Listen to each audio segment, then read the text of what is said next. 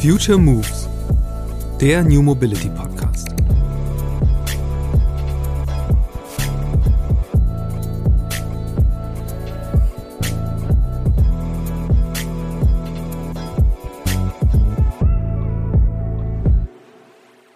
Wir müssen einen Weg finden, wie Kinder nicht darauf angewiesen sind, mit dem Auto zur Schule zu kommen, sondern indem wir Straßen entsprechend beruhigen oder, das nennt sich eben in Skandinavien sogenannte Hard Zones, äh, die Bereiche um Schulen verkehrsfrei gestalten, um sicheres Ankommen zu ermöglichen oder das flexibel zu gestalten, wie das in den Niederlanden der Fall ist, nämlich, dass dann einfach temporär in den Stoßzeiten die Straßen freigegeben werden. Ich glaube, das ist ein erster Schritt, Kindermobilität zu ermöglichen und vor allem Kindern das Gefühl zu geben, dass sie sicher auf dem Fahrrad unterwegs sein können. Und das ist eben relativ einfach und schnell umsetzbar. Und im zweiten Schritt geht es eben darum, wirklich den Lebensraum Stadt autofreier zu gestalten und wieder zu einer Zone zu machen, in der man sich gesund bewegen kann. Die zumindest für mich traurige Nachricht vorweg. Dies hier ist die letzte reguläre Episode des Future Moves Podcasts. Darum an dieser Stelle einmal ein großes Dankeschön an alle HörerInnen und an das Team, das mich dabei unterstützt hat, jede Woche mit spannenden MacherInnen und VordenkerInnen der neuen Mobilität sprechen zu können. Danke Yannick, danke Joyce. Nun aber auf zum Finale. In dem spielt die Zukunft eine größere Rolle als in allen bisherigen Folgen, denn es geht um Kinder. Mein Gast ist Dirk Holzinger, Kinder- und Jugendmediziner mit den Schwerpunkten Rheumatologie, Immunologie und Onkologie. Er ist Oberarzt am Universitätsklinikum Essen und Vertretungsprofessor für Kinder- und Jugendmedizin an der Hochschule für Gesundheit in Bochum. Außerdem ist er Experte, wenn es um die Frage geht, was der Klimawandel für die Gesundheit von Kindern bedeutet. Ich habe mit Dirk darüber gesprochen, welche Auswirkungen der derzeitige Verkehr auf die Entwicklung von Kindern und Jugendlichen nimmt und was sich ändern müsste, damit diese gesünder und ihren Bedürfnissen entsprechend aufwachsen können. Denn letztlich sind es ja die kommenden Generationen, für die ein Gelingen der Verkehrswende die größte Bedeutung hat. Los geht's!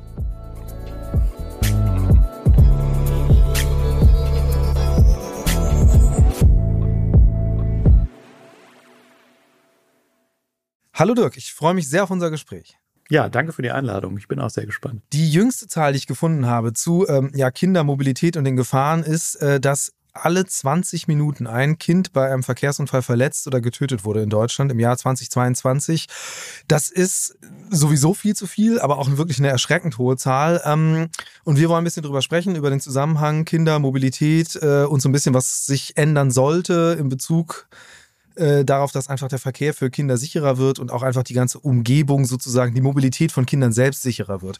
Zum Einstieg, lass uns mal darüber sprechen, was sind denn so die großen Probleme gerade, die du siehst? Ähm, weshalb gibt es so eine erschreckend hohe Zahl von Unfällen oder gar tödlichen Unfällen? Also ich glaube, es ist ganz wichtig, die Zahlennummer zu kommentieren, ähm, weil das ist sozusagen die Gruppe unter 14 und da kommt dann nochmal die Gruppe 15 bis 18 dazu. Also die ist meistens bei diesen Berechnungen, die ist ähnlich groß, ähm, weil mhm. Jugendliche eben noch mal aktiver im, im Verkehr sind. Äh, das heißt, wenn wir ähm, Kinder- und Jugendmedizinisch denken, also bis zum 18. Lebensjahr sind es sogar noch mehr. Und ähm, es ist so, dass wir einen großen Teil der Unfälle, ungefähr ein Drittel, ähm, auf dem Fahrrad haben oder mit dem Fahrrad. Ein weiteres Drittel sind Kinder Insassen im Pkw und nur so um die paar 20 Prozent sind sie dann tatsächlich als Fußgänger. Also natürlich ist es wichtig, die Sicherheit von Kindern als Fußgänger zu schützen. Aber das Thema Fahrrad ist äh, auch ein ganz, ganz entscheidendes. Und ich glaube, da kommen diese verschiedenen Probleme auch zusammen. Wir haben eine nie dagewesene Pkw-Dichte, ja. Rekordzulassungen.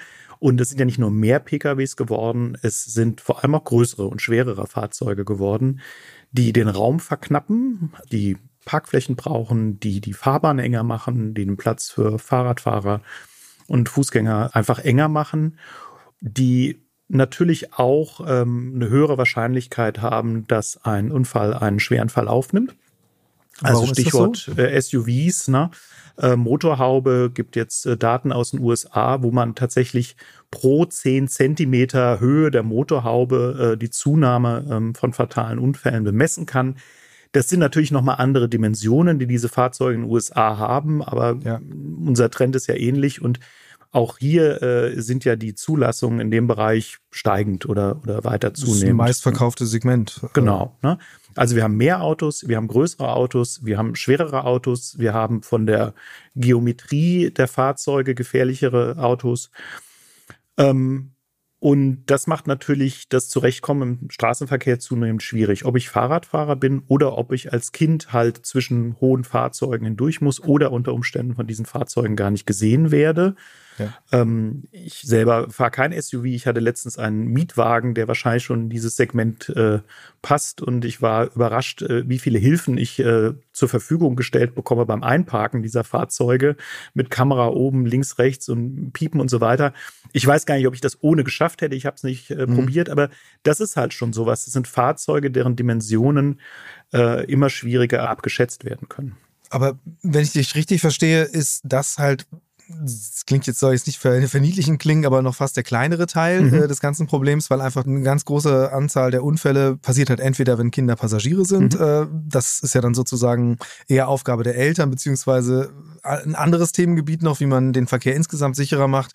Ähm, aber du meintest eben auch ein Drittel, das sind Radfahrunfälle. Mhm. Ähm, was ich mich frage, ist so ein bisschen jetzt, wenn man das trotzdem zusammenfasst, äh, es gibt ja diese große Idee von Vision Zero, also dass man wirklich sagt, wir wollen gar keine Menschen mehr haben, die im Verkehr äh, ums Leben kommen. Ähm, Verletzte sind da jetzt nicht mit drin. Äh, aber für wie realistisch schätzt du das jetzt ein aus deiner Praxis? Ich finde es ein ganz wichtiges Konzept. Ähm, und zum Thema Realismus muss man ja eben sagen, deswegen heißt es ja Vision. Ne? Also, dass, dass man das erreichen wird, äh, ist natürlich, ähm, äh, ja, also äh, vermutlich nicht möglich. Jetzt haben im vergangenen Jahr Oslo und Helsinki gemeldet, dass sie ein Jahr geschafft haben ohne Fußgängerunfälle. Ja. Äh, da waren aber trotzdem Unfälle in Autos dabei. Also da gab es die trotzdem mhm. noch, aber es war auf die Fußgänger bezogen. Und man muss natürlich sagen, es ist ein Konzept, was in Skandinavien seit den 90ern praktiziert wird, wo man jetzt an diesem Punkt angelangt ist. Aber ähm, ich glaube, die Frage, ob das realistisch ist, ähm, ist gar nicht, also ist auch wichtig, aber entscheidend ist, sich dieses Konzept anzugucken. Und das finde ich ganz, ganz wichtig, nämlich die Herangehensweise an äh, wo sind die Verantwortung, wer hat die Verantwortung, wie gestalte ich einen sicheren Verkehrsraum. Also die klassische Idee ist ja eigentlich, Unfälle passieren halt. Ne? Das ist halt so, ja. ist Straßenverkehr, das passiert halt. Wissen Zero sagt, ähm, prinzipiell ist das alles verhinderbar. Also es ist eine prinzipiell andere Herangehensweise zu sagen, das, das darf nicht passieren oder es muss nicht passieren. Ähm, und dann zu sagen, ähm, im alten Konzept setzen wir eigentlich ein perfektes Verhalten des Fahrers raus, geben die Verantwortung dem Fahrer oder dem Fußgänger, während dieses Vision Zero Konzept sagt, naja, eigentlich ähm, müssen wir damit rechnen, dass Menschen Fehler machen im Straßenverkehr. Das ist ganz normal. Aber wir müssen durch die Gestaltung des Verkehrs dafür sorgen, dass dann halt nichts passiert. Und dementsprechend haben wir eben einen systemischen Ansatz zu sagen, wir müssen einen Verkehrsraum so gestalten, dass Unfälle extrem minimiert werden, Natürlich spielt das Individuum weiterhin eine Rolle, aber wir können die Verantwortung nicht allein dem Individuum zuschreiben.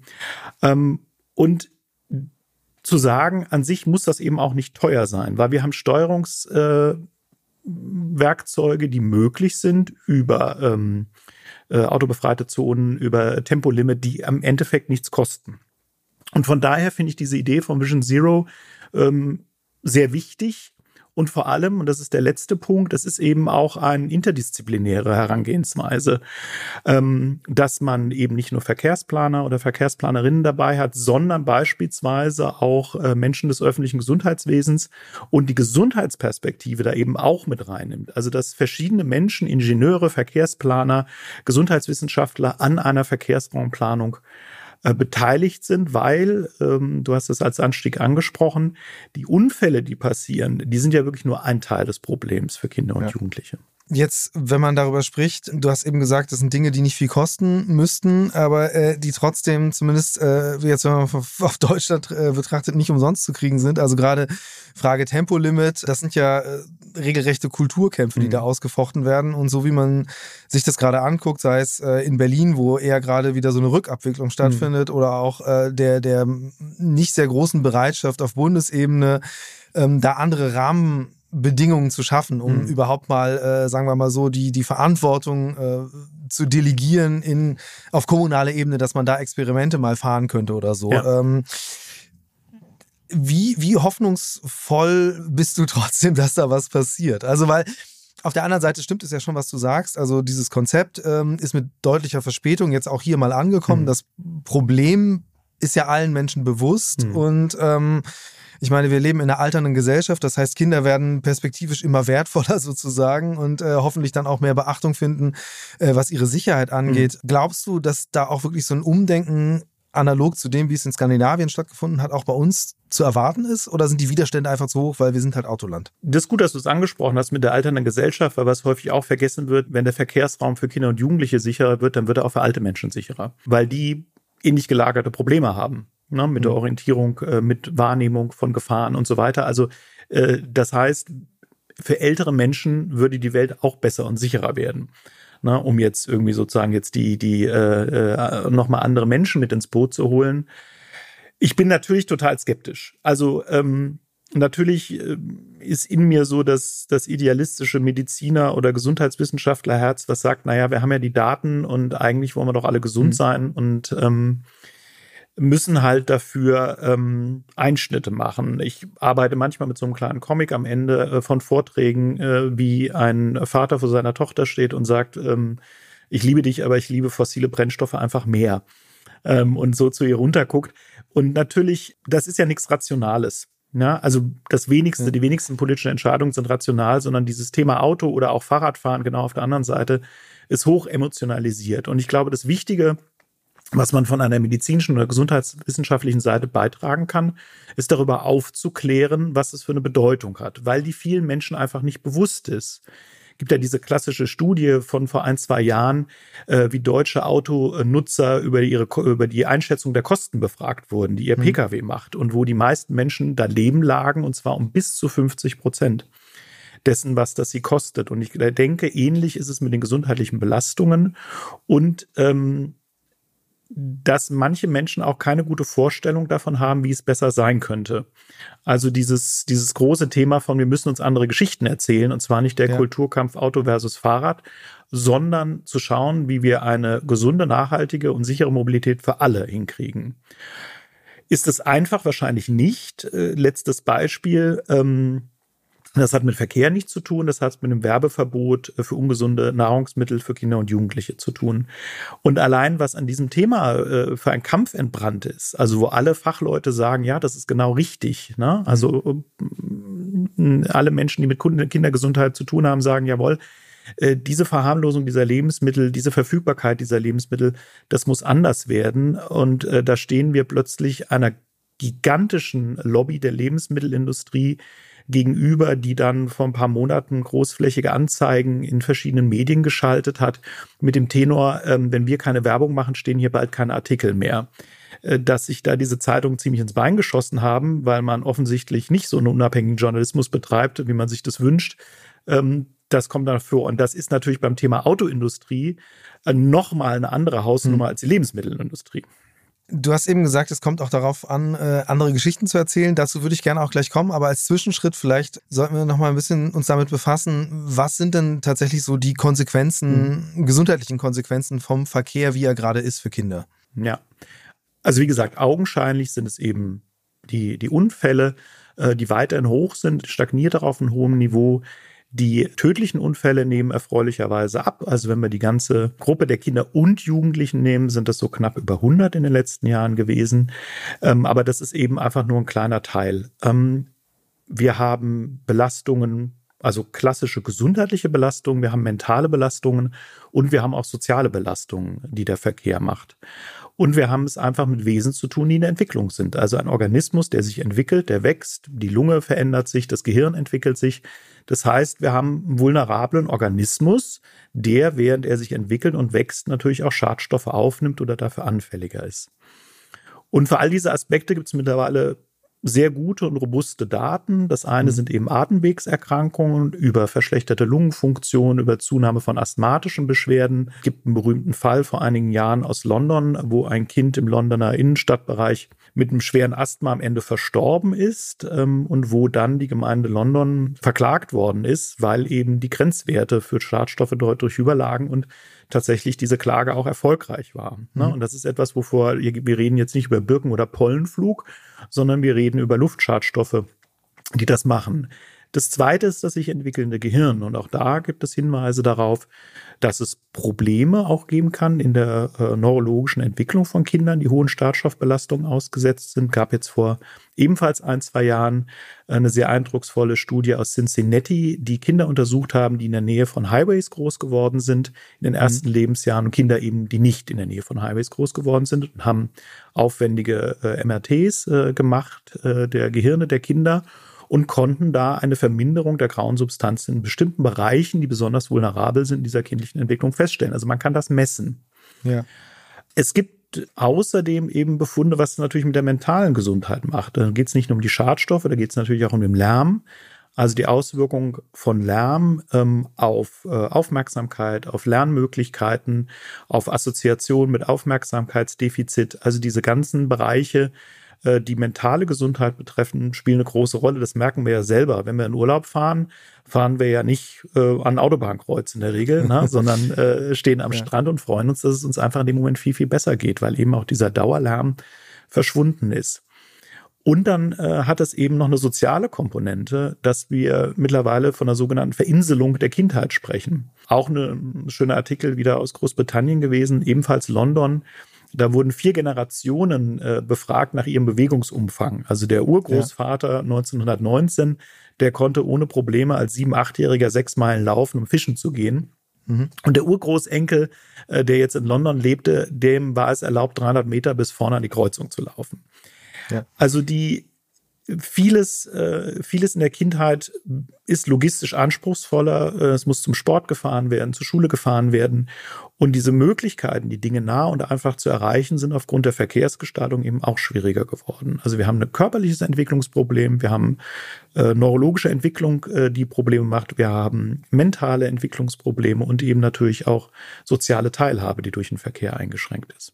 Ein Aspekt, der noch hinzukommt, beziehungsweise der das Ganze teilweise ja noch verstärken wird, ist das ganze Thema Klimawandel, Klimakrise, mit dem du dich ja auch stark mhm. beschäftigst. Lass uns das nochmal irgendwie da dranhängen. Also, äh, weil, weil es geht ja auch ein bisschen darum zu zeigen, also was du, was du schilderst, sind ja definitiv dringliche Probleme und gerade den Aspekt, den du darstellst, diese, diese Verinselung, das ist ja was, was sogar ich innerhalb von einer Generation mhm. durchaus ausmachen kann, was für einen Unterschied das macht. Aber was heißt das jetzt noch mal ein bisschen nach vorne gedacht? Wo werden sich die Dinge möglicherweise noch verschärfen? Sei es, dass einfach die Schadstoffbelastungen noch andere werden? Erzähl mal so ein bisschen aus deiner Beschäftigung mit äh, dem Klimawandel und den Effekten ja. auf die Kindergesundheit.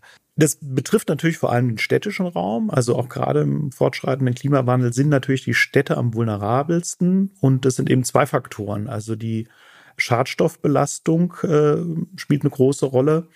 Ähm, und natürlich ist die Schadstoffbelastung keine Folge des Klimawandels, aber es geht natürlich damit einher. Ne? Also wenn ich fossile Brennstoffe äh, verbrenne, dann habe ich eine CO2-Freisetzung immer eben auch Schadstoffe, die frei werden, Feinstaub und ähnliches. Also die Ursache ist natürlich im Endeffekt die gleiche. Das heißt, ganz banal gesagt, wenn wir es schaffen, Verkehr, der auf fossilen Brennstoffen oder Verbrennen von fossilen Brennstoffen beruht, zu reduzieren, sparen wir CO2 äh, und können ein Stück weit die Klimakrise abschwächen. Das ist natürlich ganz banal. Ne? Das andere ist aber, ähm, was mit unserem Lebensraum, also nicht nur das Vermindern oder Verhindern der Klimakrise, sondern die sogenannte Adaptation. Und da werden wir insbesondere in Städten große Probleme geben, äh, bekommen, äh, insbesondere was das Thema Hitzeinseln betrifft. Also, dass mhm. sich Städte, das wissen wir jetzt schon, natürlich entsprechend erhitzen und aufwärmen äh, und diese Wärme auch nicht mehr loswerden. Und die einzige Lösung, die es dafür gibt, ist zum einen den innerstädtischen Verkehr zu vermindern, der die Städte zusätzlich aufheizt.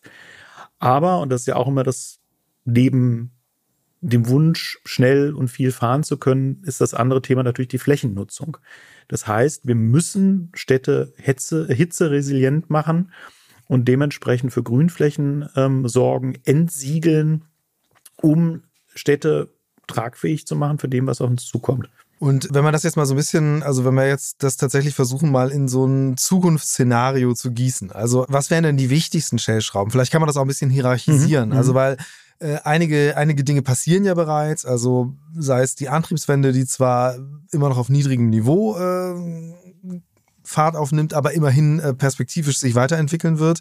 Und es gibt ja zumindest auch inzwischen Ideen, wie man eben Städte grüner machen kann, mhm. wie man die Entsiegelung vorantreibt, inklusive der riesigen Widerstände, die es auch dagegen gibt. Aber was, was wäre jetzt aus deiner medizinischen Sicht der, der beste Fahrplan? Wo sind einfach die, die effektivsten Maßnahmen? Also Beispiel, was ja in aller Munde ist, ist natürlich Barcelona mit dieser Entwicklung der Superblocks. Ich glaube, das ist ein sehr gutes Beispiel dafür, wie eine Stadt die zum einen unter extremem Lärm, aber eben auch unter Hitze zu leiden hat, eben reagiert. Also da gibt's in den Spitzen äh, einen Temperaturunterschied von acht Grad zwischen Stadt äh, und Land. Und, ähm, und das ist eben kein Neubau, sondern das ist eine Umwidmung in Bestand. Äh, einige Modelle jetzt, wo man eben große Blöcke genommen hat, die zusammengefasst hat und dann eben innerhalb dieser Blöcke Verkehr deutlich reduziert und vermindert hat und ja. eben auch ein Stück weit renaturiert hat. Ähm, und ich denke, das ist der gangbare, na, ob es der gangbare Weg ist, nochmal ganz anderer, aber ein vorstellbarer Weg. Ähm, und das ist vielleicht nochmal ganz wichtig. Ich bin auch kein Autohasser. Ich habe selber keins mehr, aber ich fahre auch gern Auto und das ist natürlich unheimlich praktisch ähm, wenn man eben zum Baumarkt muss oder vier Kinder äh, zum Hockeyturnier fährt oder ähnliches. Ne? Also es ja. ist, glaube ich, wichtig, dass wir, ähm, dass wir das trotz allem natürlich nutzen, aber es sinnvoll nutzen. Und ich glaube, der gangbare Weg ist es eben, den innerstädtischen Verkehr, und damit meine ich eben nicht nur das Stadtzentrum, sondern vor allem da, wo die Menschen leben, ähm, den Autoverkehr drastisch zu reduzieren, um zum einen diese Viertel, wo die Menschen wirklich leben, wieder lebenswerter zu machen, die Schadstoffbelastung zu senken und Flächen wieder freizugeben, um, und das ist halt ein Thema, was wir eben bei der Gesundheit noch ganz vergessen haben, um natürlich Kindern auch ähm, Mobilität zu ermöglichen, im Sinne von sich mhm. bewegen zu können. Ne? Also das ist natürlich auch noch ein großer gesundheitlicher Effekt, äh, dass Kinder sich weniger bewegen können in diesen Räumen.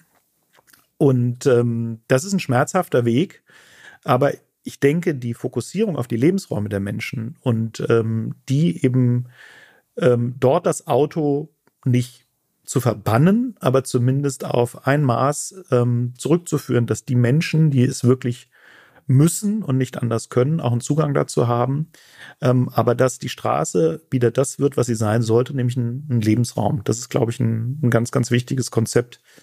Ähm, um zurückzugehen zur Vision Zero, was man unter anderem gemacht hat, und das ist, glaube ich, für die Mobilität von Kindern und die Gesundheit für Kinder ganz wichtig, ist, dass man sich auch sehr um Schulen und den Schulweg gekümmert hat. Mhm. Und ich denke, das ist ein realistisches Ziel, bevor ich äh, aus einem kompletten Stadtteil die Autos verbanne, zu sagen, ähm, wir müssen einen Weg finden, wie äh, Kinder nicht darauf angewiesen sind, mit dem Auto zur Schule zu kommen, sondern indem wir Straßen entsprechend beruhigen oder, das nennt sich eben in Skandinavien sogenannte Hard Zones, äh, die Bereiche um Schulen verkehrsfrei gestalten, um sicheres Ankommen zu ermöglichen oder das flexibel zu gestalten, wie das in den Niederlanden der Fall ist. Ähm, nämlich äh, dass dann einfach temporär in den Stoßzeiten die Straßen freigegeben werden.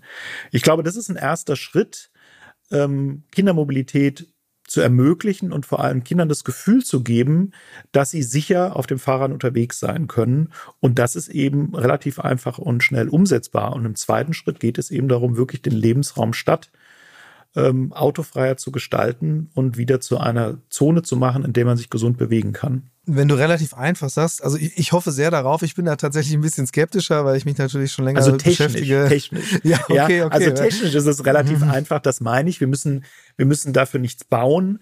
Ähm, genau, aber das, äh, die, die Umsetzung ist natürlich mal ein ganz anderes Thema, klar. Weil das ist ja, dass man sieht ja wirklich die großen, großen Konflikte, die es gibt, ja. also insbesondere bei so einem Thema wie Schulweg, äh, wo man dann auch so in so einem Teufelskreis ja drin steckt. Also, dass man sagt, okay, äh, weil es so unsicher ist, müssen die Kinder genau. mit dem Auto hingebracht werden. Es ist so unsicher, deswegen. Äh, da kommt man ja schwer, schwer wieder raus, wenn man nicht irgendwie äh, einen größeren Ansatz fährt. Was sind denn an solchen, also um das mal so ein bisschen konkret zu machen? Ich meine, weil du bist ja jemand, der durch die Welt geht und natürlich dann mit einem gewissen Blick immer auch mhm. schaut, wie werden Dinge geregelt? Ähm, was sind so konkrete Lösungen, wo du sagst, okay, das ist wirklich ein interessanter Ansatz, sei es jetzt, um mal beim Beispiel Schulweg zu bleiben. Ja oder, oder auch aus anderen Feldern im Alltag, wo du das Gefühl hast, okay, äh, das, ist, das ist eine smarte Lösung, das, das wünsche ich mir häufiger zu sehen. Also das eine Beispiel, was ich eben genannt habe, ähm, wie das in den Niederlanden praktiziert wird, halte ich für eine smarte Lösung, nämlich eben Bereiche nicht komplett zu sperren, sondern zu sagen, wir haben Stoßzeiten, hm. äh, in denen bleiben wir beim Schulweg, in denen es eben äh, viele Bewegungen von Kindern und Jugendlichen gibt Und in diesen Zeiten eben diese Bereiche eben autofrei zu gestalten, zu sagen, hier gibt es ein Durchfahrtsverbot in diesen Bereichen, Sie müssen anders fahren.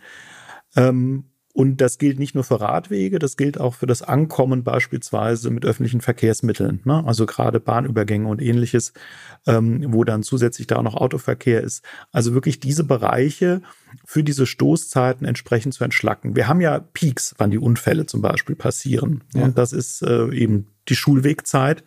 Und das ist äh, der Nachmittag, also wenn dann der Berufsverkehr einsetzt und die Leute nach Hause wollen und Kinder wieder aktiv sein wollen. Also ich glaube, das ist, was die Unfallvermeidung angeht, ein gangbares Konzept, Schulwege zu schützen. Und Schulwege zu schützen bedeutet eben nicht nur dem Kind eine Warnweste anzuziehen, das wäre die alte äh, Vorgehensweise, sondern wirklich Schulwege so zu gestalten, dass wir eine klare Verkehrsarmut haben, damit Kinder ankommen können.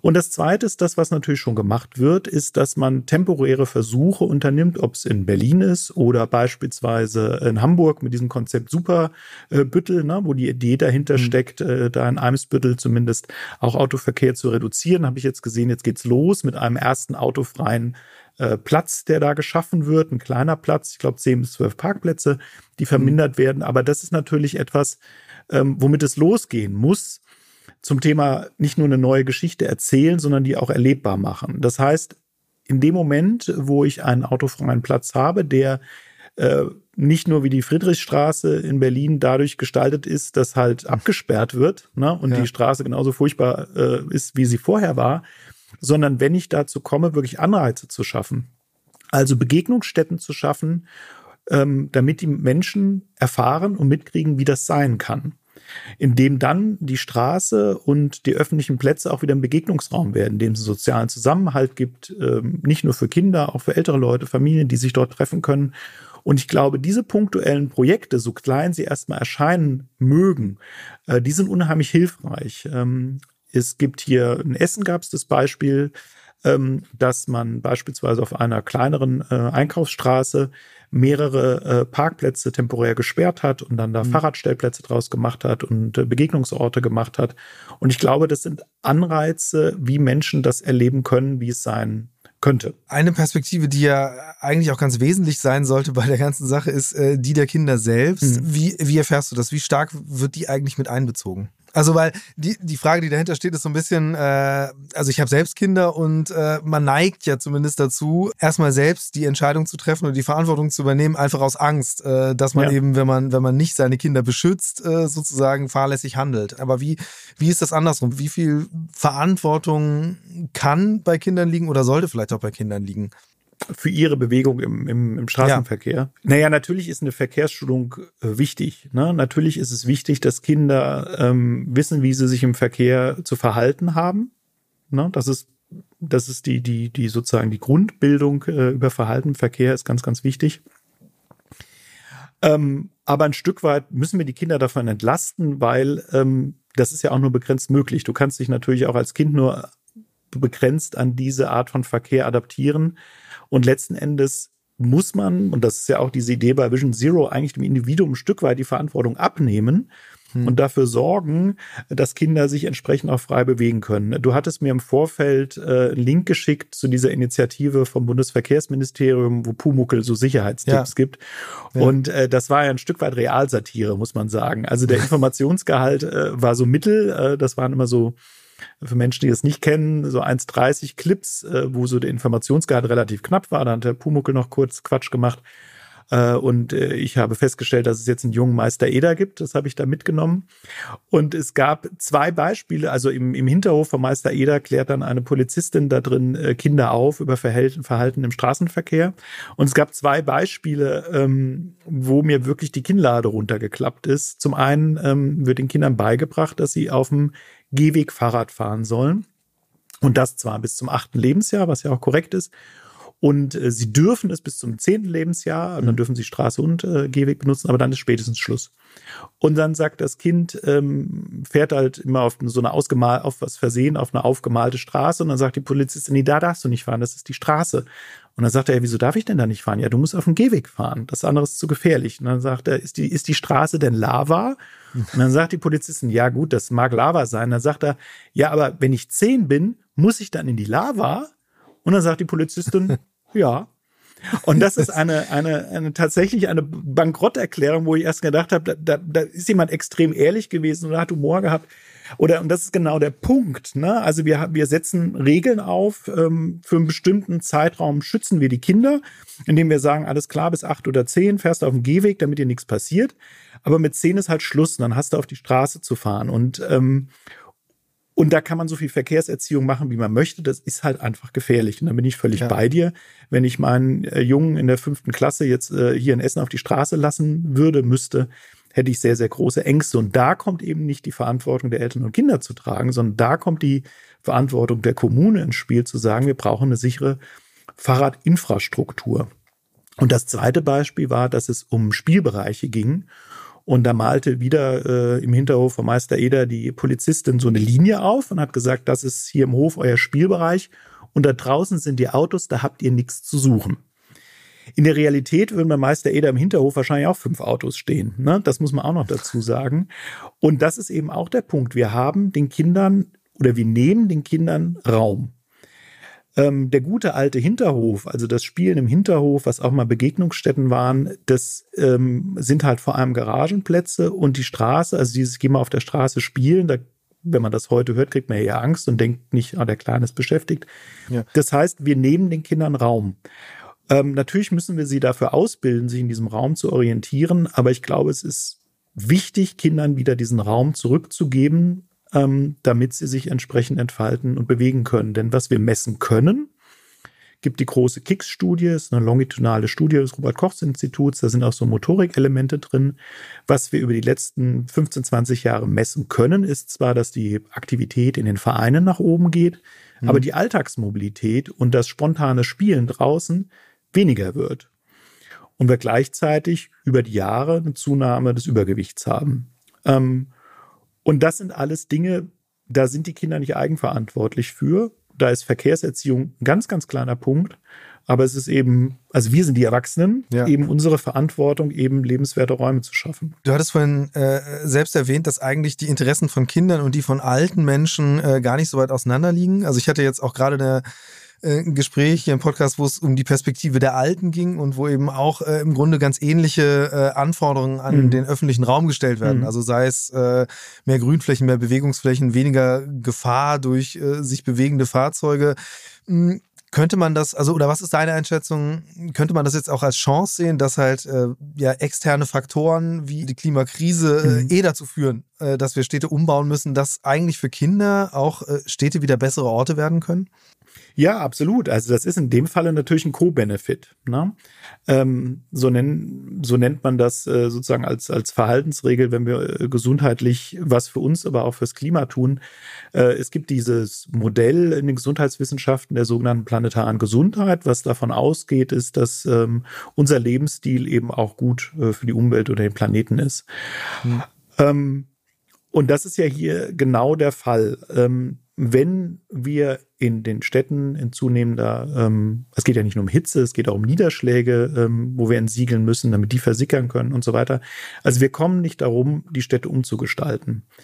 Und das ist eben genau der Punkt, ne? was für die Städte und unsere Umwelt gut ist, äh, ist eben dann auch äh, für die Individuen gut. Ähm, und das geht in dem Falle Hand in Hand. Und diese Perspektive, die du benannt hast, ist ja genau die gleiche ähm, für alte Leute, ne? Ähm, dass die in ihrer Mobilität deutlich eingeschränkt sind und auch in ihrer sozialen Interaktion. Also mal eben mhm. rüber über die Straße gehen ist ein großes Hindernis, ähm, äh, einen guten öffentlichen Nahverkehr zu haben, der mich, äh, der mir Teilhabe ermöglicht. Also das ist das Gleiche. Also eigentlich sprechen wir äh, von einer sehr großen Gruppe. Wenn wir jetzt 1 bis 18 und meinetwegen ab 65 zusammenfassen, dann haben wir eigentlich eine sehr schlagkräftige Interessensgruppe, ähm, für die vielleicht Politik nicht in erster Linie ausgelegt ist. Ähm, die eine Gruppe kann auch nicht mehr wählen, das ist das Problem, die andere sehr wohl. Ähm, und das eben zu bündeln und zu sagen, wir brauchen eben eine ähm, ja eigentlich menschengerechte Umwelt, äh, die uns ein besseres Leben in Städten ermöglicht, aber gleichzeitig die Städte auch darauf vorbereitet, im Klimawandel zu bestehen. Ähm, das geht äh, Hand in Hand. Ja, ich würde jetzt gerne noch mal so auf einen Aspekt kommen, der jetzt ein bisschen von Mobilität wegführt, mhm. aber äh, mich würde das mal interessieren. Also du als jemand, der sich ja mit Kindergesundheit und ähm, Klima beschäftigt, ähm, wie stark werden eigentlich innerhalb dieser dieser Sphäre die Interessen von Kindern wahrgenommen? Also weil eigentlich müssten das ja die wichtigsten Interessen sein, wenn man sich anschaut. Also wir reden mhm. über die mhm. Zukunft, wem gehört die Zukunft? Äh, ja, denen, die je jünger diejenigen sind, äh, umso mehr Zukunft haben sie vor sich hoffentlich. Ist es aber auch so, dass deren Interesse wirklich stark repräsentiert sind oder hat man da auch ein Gefälle, dass einfach die lautesten dann auch, also sprich die Erwachsenen, mhm. einfach äh, stärkeren Zugriff haben? Ich würde sagen, das beginnt eben jetzt erst. Ähm, wir haben eben bei Klug, also der Allianz für Klimawandel und Gesundheit, eben vor zwei, drei Jahren angefangen, wirklich eine Schwerpunktgruppe für die Kinderheilkunde zu machen. Haben da auch ein, wie ich finde, sehr gutes Positionspapier äh, geschaffen, was vor kurzem dann auch Herrn Lauterbach übergeben wurde und so ein bisschen Öffentlichkeit gewonnen hat. Ähm, aber ich glaube, das ist genau das Problem, dass das Bewusstsein noch fehlt oder noch nicht wirklich angekommen ist. Ähm, ich zitiere da immer sehr gerne ähm, einen Mann, der was Kluges gesagt hat, obwohl er es nicht so gemeint hat. Äh, und zwar Friedrich Merz, der gesagt hat, äh, es ist nicht so, dass morgen die Welt untergeht. Und da hat er vollkommen recht. Ne? Morgen geht auch nicht die Welt unter. Die ist schon dabei. Das ist eben der Punkt. Also es ist eben nicht so, dass es einen großen Knall gibt oder irgendwo ein Meteorit einschlägt, äh, sondern wir haben eine schleichende Veränderung der Lebensbedingungen. Dieses Schleichen wird immer schneller werden, also das, das wird eine gewisse Fahrt aufnehmen. Und es ist wichtig, das frühzeitig wahrzunehmen. Ähm, und was das Besondere an Kindern ist, sind eben zwei Aspekte. Zum einen, ähnlich wie ich das eben am Verkehr beschrieben habe, sind die einfach die vulnerabelste Gruppe. Äh, wir haben einen wachsenden Organismus, der eben Umweltbedingungen anders ausgesetzt ist, als es mein 47 Jahre alter Körper ist. Ne? Das ist äh, das ist so alles mehr oder weniger auf dem absteigenden Ast so, ne? Aber äh, ist, da ist sich nichts mehr oder wenig positiv am entwickeln. Und ähm, da, äh, da wirken eben diese verschiedenen Einflüsse ein. Also wir haben einen sich entwickelnden Organismus unter zunehmend schwierigen klimatischen Bedingungen. Und wir haben, ähm, wir haben da Individuen, die eine sehr lange Lebensspanne noch vor sich haben. Das heißt, sie werden klimawandelbedingte Veränderungen oder Klimakrise, Klimawandel klingt immer äh, einfach, ne, das äh, Wandel kann ja auch was Gutes sein, also klimakrisenbedingte äh, Belastungen, wie wir beide sie nicht mehr erleben werden. Ja. Ne? Also ähm, äh, gibt diesen gibt diesen Simpsons Comic, wie wie wie äh, Homer zu Bart sagt, das ist der kälteste Sommer, den du in deinem Leben je erlebt haben wirst. Ne? Ähm, das ist ein bisschen zynisch, aber das das wir und auch die nachfolgende, wahrscheinlich auch die darauf folgende Generation wird ja erstmal, je nachdem wie wir reagieren, erleben, dass es schlechter wird. Und auch diese Vorstellung, eben nicht nur an mich zu denken und nicht nur an mein Kind zu denken, sondern an meine noch nicht geborenen Enkel und Urenkel, das fällt uns naturgemäß schwer. Also diese, diese Form des Generationenvertrages oder Übergenerationenvertrages zu überlegen, wie müssen wir uns jetzt verhandeln, damit das in 50, 60 Jahren besser wird, das ist naturgemäß schwer. Aber das wird unsere Kinder mehr betreffen. Und deswegen, glaube ich, ist es ganz, ganz wichtig, ähm, und deswegen freue ich mich auch hier zu sein, ähm, diese Aspekte klar zu machen und deutlich zu machen, was bedeutet diese sich verändernde Welt für Kinder, welche gesundheitlichen Einschränkungen wird es geben. Und um zum Ausgang zurückzukommen, ich denke auch, vom Klimawandel abgesehen, dass den meisten Autofahrenden nicht wirklich bewusst ist, was sie produzieren. Ne? Also mhm. an Schadstoffen, an Kosten, äh, an, an äh, Abrieb ihrer Reifen, größter Bestandteil von Mikroplastik und so weiter. Ähm, und wir die Menschen, ich weiß nicht, ob das bewusst der Fall ist, darüber auch so ein Stück weit im Unklaren lassen. Das heißt, ich glaube, das ist wichtig, ein Bewusstsein zu schaffen, was als Verkehrsteilnehmender meine Art der Mobilität bedeutet.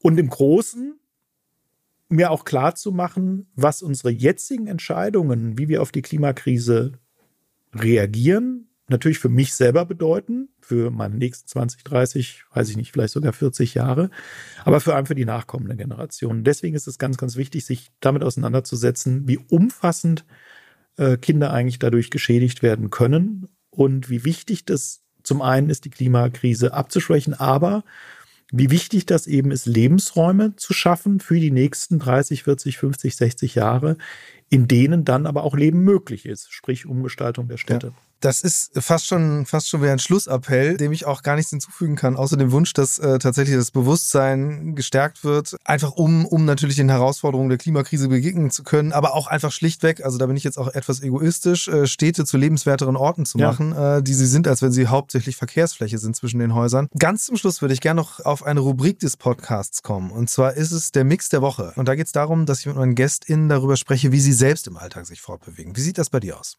Also ich habe zum einen das große Glück, äh, sehr nah an der Klinik zu leben. Äh, das heißt, das kann ich tatsächlich zu Fuß machen. Ähm, und dann habe ich einen äh, zweiten Arbeitsplatz in Bochum. Und da haben wir dank der Industrialisierung hier mittlerweile eine sehr schöne Fahrradinfrastruktur, weil alte Trassen ähm, im mhm. Ruhrgebiet zumindest stellenweise umgestaltet wurden zu tollen auch Fernradwegen. Und deswegen gelingt es mir dann äh, gut mit dem Rad äh, von Essen nach Bochum zu fahren, ähm, an der Ruhr entlang, meist auf Radwegen. Ähm, so dass ich so zum, zum, zur Arbeit eigentlich so einen Mix aus zu Fuß und Fahrrad habe. Und ansonsten ähm, haben wir kein eigenes Familienauto mehr, sondern machen Carsharing. Ähm, da auch da ähm, das Glück zu haben, in einem Viertel zu sein mit einem guten Angebot wo dann eben ja für Besorgungen oder irgendwie Fahrten von mehreren Menschen zu Sportveranstaltungen das zur Verfügung steht. Und ansonsten ähm, gibt es ja noch das Abenteuer Bahnfahren im Ruhrgebiet. Ähm, das einen natürlich auch äh, regelmäßig an seine Grenzen bringt. Wir haben äh, gerade eine große äh, Sperrung im Bereich Essen-Dortmund. Ähm, aber nichtsdestotrotz ähm, kommt man damit überall hin und das funktioniert ganz gut. Tatsächlich, äh, also ich habe selbst in Bochum studiert, ich kenne das so ein bisschen, äh, die, die, die Infrastruktur da und die, die großen Lücken, die es dazwischen gibt. Ja. Ähm, jetzt ist aber eigentlich natürlich die Verbindung Essen-Bochum an sich relativ gut erschlossen. Äh, aber was genau ist ausschlaggebend für dich dann äh, nicht, nicht mit den ÖV zu nutzen, sondern das Rad? Ähm, äh, Im Endeffekt Gesundheit. Ähm, also ich habe halt vor allem eine sitzende Tätigkeit. Ähm, und versuche eben auf meine Fahrradkilometer äh, in der Woche im Monat zu kommen. Und das ist, ähm, wenn ich mir viel Mühe gebe, eine Stunde 15 ein Weg. Mhm. Das wäre mit ÖPNV wahrscheinlich eine Dreiviertelstunde. Also so groß ist der Zeitgewinn nicht. Ja. Und ich habe gemerkt, ähm, dass mir das auf die Art und Weise viel, viel besser geht. Also angefangen habe ich tatsächlich noch, als wir noch ein Auto haben, diese Strecke nach Bochum zu pendeln. Ähm, also wie lang war das zeitlich? Ja, also im besten Fall so 20, 25 Minuten, mhm. aber das, äh, also gerade der Weg zurück über die A40 um 17 Uhr, da kann ja alles passieren. Also da ist ja. man auch gerne mal mit 40, 45 Minuten und ehrlich gesagt auch mit einem extrem großen Wut irgendwann im Bauch unterwegs. Ähm, und auch dieses Konstrukt mit, mit der Bahn hat mir jetzt nicht so einen Riesenvorteil gebracht und ich habe gemerkt, dass mir das einfach wahnsinnig gut getan hat. Es ist auch nur die Hälfte der Woche, die ich dahin muss. Also ich weiß nicht, ob ich es jeden Tag machen würde. Aber mir hat es körperlich total gut getan, in Bewegung zu sein und eben auch diesen Luxus äh, hin und zurück eine Stunde durch weitestgehend Natur unterwegs zu sein, einen Podcast zu hören, Musik zu hören, mir Gedanken zu machen ähm, und dabei körperlich aktiv zu sein, das äh, tut mir unheimlich gut. Und das ist eine schöne Gestaltung des, des Arbeitsweges das vielleicht jetzt noch hinten dran, weil das interessiert mich jetzt wirklich persönlich. Äh, also bei mir ist schon eine Weile her, dass ich da im Ruhrgebiet war. Aber habe das in Erinnerung, also damals mein erster Aha-Moment war, dass die komplette Uni äh, eine Tiefgarage unten drunter hatte und mhm. äh, dass ich dann schnell festgestellt hatte, wie autofixiert diese diese Gegend tatsächlich ist, auch wenn es fürchterlich ist, da mit dem Auto zu fahren, weil man wirklich nur im Stau steht. Äh, wandelt sich das? Also, oder bist du, bist du der totale Exot, wenn du da mit deinem Fahrrad unterwegs bist? Äh, ich denke, nee, ich denke, das wandelt sich durch E-Bikes, ehrlich gesagt. Äh, ich sehe da viele, das heißt viele, aber doch zu den Stoßzeiten ist das, sind diese Trassen sehr gut befahren, viele E-Bikes, ähm, die das dann auch ähm, dann ja nochmal fixer unterwegs sind und wo das wirklich eine, auch, auch zeit, zeitlich gesehen und Kosten sowieso eine echte Alternative ist. Und gerade das Ruhrgebiet hat dafür so großes Potenzial. Es gibt ja dieses Konstrukt des Ruhrrad-Schnellweges, dieses RS1, der, ich weiß nicht wie lange schon in Entwicklung und Bau ist, ähm, wo das dann halt äh, in die eine Richtung hinter Mühlheim plötzlich abreißt und äh, Stücke noch immer nicht gebaut sind und das einfach eigentlich ein, insbesondere jetzt mit den mit den E-Bikes ein Riesenpotenzial hat. Also es sind ja kurze ja. Wege im Ruhrgebiet. Äh, äh, du gehst ja aus dem Hinterhof raus ein bisschen in einer anderen Stadt. Also das, das hat ein Riesenpotenzial bei der Bevölkerungsdichte mit einem guten ähm, Fahrradverkehrsnetz ähm, wahnsinnig viel ähm, Autos einzusparen. Ähm, ja, und wie gesagt, also ich, man, man, trifft da auf dem Weg so, so seine Leute und, und kennt sich auch so ein bisschen und da wird, äh, da wird schon, äh, das wird schon gut in Anspruch genommen, ja. Ja, ich bin gespannt. Also klar, weil also gerade das Thema Fahrrad in Hamburg ist es ja auch sehr präsent und auch äh, erklärtes strategisches Ziel. Ähm, mehr Menschen da auf die Fahrräder zu holen, weil Verkehrsdichte ja nun auch hier wirklich ein extrem großes Problem ist. Ich mhm. glaube, gerade Hamburg wieder Stauhauptstadt geworden. Ich bin gespannt und äh, hoffe vor allen Dingen auch, dass dieser Wandel weg vom Auto, also über diese Entzerrung sozusagen und den, den, den, dem, dem Potenzial, dass man dann eben Flächen auch einfach umwidmen kann mhm. äh, zu Lebensräumen, dass das möglichst schnell vorangeht. Und äh, wie, wie ich jetzt ja auch äh, durchs Gespräch mit äh, dir nochmal stärker gelernt habe, dass es eben auch einen sehr großen gesundheitlichen Benefit mit sich bringt, in dem Moment äh, auf verschiedenen Ebenen eben, dass es nicht nur um Schadstoffe geht mhm. und äh, Unfallgefahr, sondern wirklich auch äh, die Möglichkeit, dass Kinder einfach sich optimal entwickeln können, mhm. äh, sowohl körperlich als auch kognitiv. Ähm, ich danke dir ganz, ganz herzlich für das Gespräch. Ja, freut mich. Dankeschön. Future Moves, ein Podcast von OMR und Hamburg Messe und Kongress.